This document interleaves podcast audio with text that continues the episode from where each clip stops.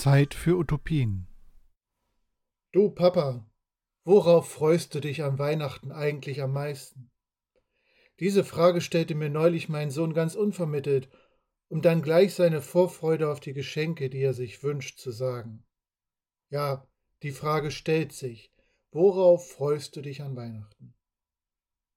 Liebe Geschwister, Szenenwechsel. Vor Jahren war ich einmal an einem dritten Advent, so wie heute, in einem Gottesdienst.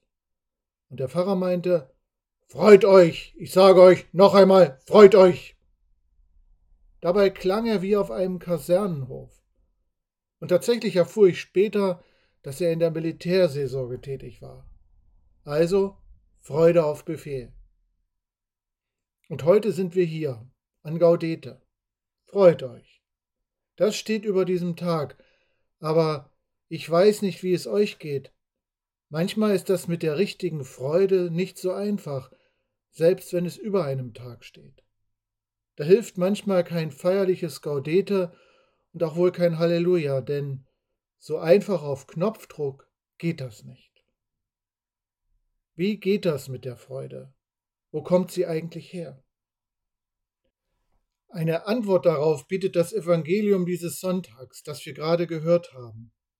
Aber weil das mit der Freude hier in der Kirche nun manchmal nicht so einfach ist, müssen wir bei diesem Text um die Ecke denken. Worum geht es? Der Evangelist Johannes hat in seinem Evangelium ein großes Thema.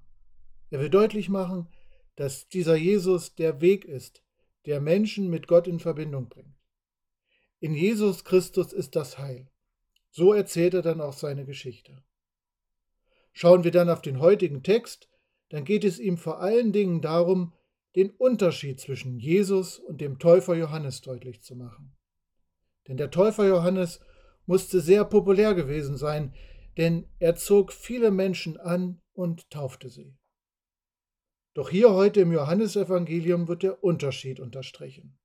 Da heißt es, er kam als Zeuge um Zeugnis abzulegen für das Licht. Er selbst war nicht das Licht. Und im Evangelium spricht der Täufer selbst über den Jesus als einen, der größer ist als er selbst. Johannes spricht von den Lösen der Riemen der Sandalen. Das war zu der Zeit ein Ritual, mit dem ein Herr seine neu erworbenen Sklaven in Besitz nahm. Und selbst dieses Sklavenritual darf nicht sein, denn das Evangelium will die Besonderheit dieses Jesus herausstellen. Da kommt ein ganz großer. Und Johannes sagt dann diesen rätselhaften Satz, der uns nun etwas über die Freude verraten kann. Darum geht es ja heute. Aber Vorsicht, genau hier müssen wir um die Ecke denken. Da heißt es, mitten unter euch steht einer, den ihr nicht kennt. Mitten unter euch steht einer, den ihr nicht kennt unerkannt.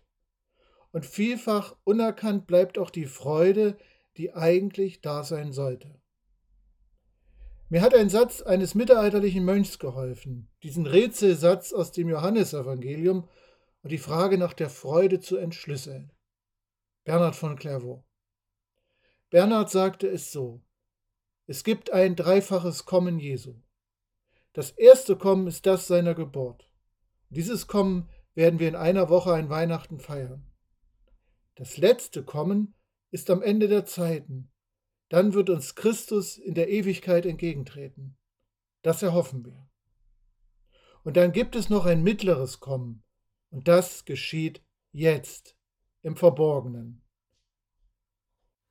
Bernhard wusste, dass das Kommen Christi auch im Inneren passiert. Gott kommt zu den Menschen, jetzt, heute, in unserem Inneren. Er kommt bei dir an und er ist schon da. Die alten Theologen wie Bernhard wussten von einem Ort Gottes im Menschen. Sie wussten von einem Ort tief in unserem Wesen. Mögen wir diesen Ort unsere Seele nennen, mögen wir diesen Ort in unserem Herzen suchen.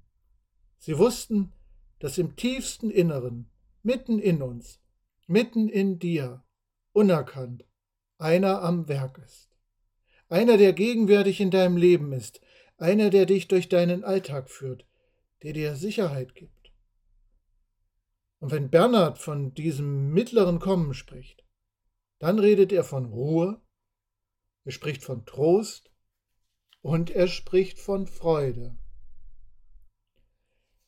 Aber dieser Ort Gottes in uns ist meist ein verborgener Ort, und darum steht Gott oft unerkannt mitten unter uns. Vielleicht kennst du das, dass eigentlich unser Kopf, unser Verstand mit all seinen Gedanken sagt, das kann nicht sein, das ist zu schwer. Dass unser Verstand so sehr regiert, dass der Verstand keinen Bezug zum Herzen kommt und auch nicht zu diesem Ort mitten in dir, zu diesem Ort, an dem Gott wirkt. Vielleicht fällt uns deswegen die Freude manchmal so schwer, weil alle Sorgen und Gedanken uns blockieren. Ich glaube, für einen Christenmenschen, solche wie uns, wie du und ich, ich glaube, da bleibt immer die Aufgabe, den Zugang zu diesem Ort Gottes im Leben zu finden. Und da ist alle Vernunft, aller Verstand, dann ist alles eigentlich begrenzt. Vermutlich geht es um das ins Herz fühlen, um das Entdecken der Freude, die im Herzen ist. Sehr wahrscheinlich haben wir diese Nähe Gottes in unserem Leben, also mitten in unserem Leben, längst erfahren. Doch sie ist uns unerkannt geblieben. Wenn du das Wunderbare eines Sonnenaufgangs gesehen hast, wenn du die Liebe eines Menschen gespürt hast, wenn du die Dankbarkeit für einen Moment empfunden hast, ich glaube, dann hast du diesen Unbekannten mitten in deinem Leben wahrgenommen. Dann war Gott da. Er ist es auch heute noch, in diesem Moment. Er ist da. Er ist da bei dir. Es ist jetzt noch eine Woche bis Weihnachten. Für diese Zeit möchte ich dir etwas vorschlagen. Nimm dir in den kommenden Tagen ein wenig Zeit. Es braucht gar nicht viel zu sein. Erinnere dich an diese Momente, die so anders waren als das Alltägliche. Erinnere dich daran, was an diesen Momenten so besonders war. Und dann erfreue dich an der Erinnerung dieses Momentes, in dem Wissen, dass dir damals, für den Moment, die Tür zum Ort Gottes in deinem Leben offen gestanden hat.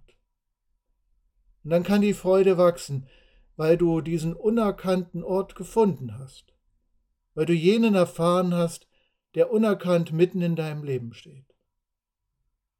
Du Papa, worauf freust du dich an Weihnachten eigentlich am meisten? Dass mich Weihnachten daran erinnert, dass Gott mitten in meinem Leben anwesend ist. Das wünsche ich auch dir. Freu dich. Amen.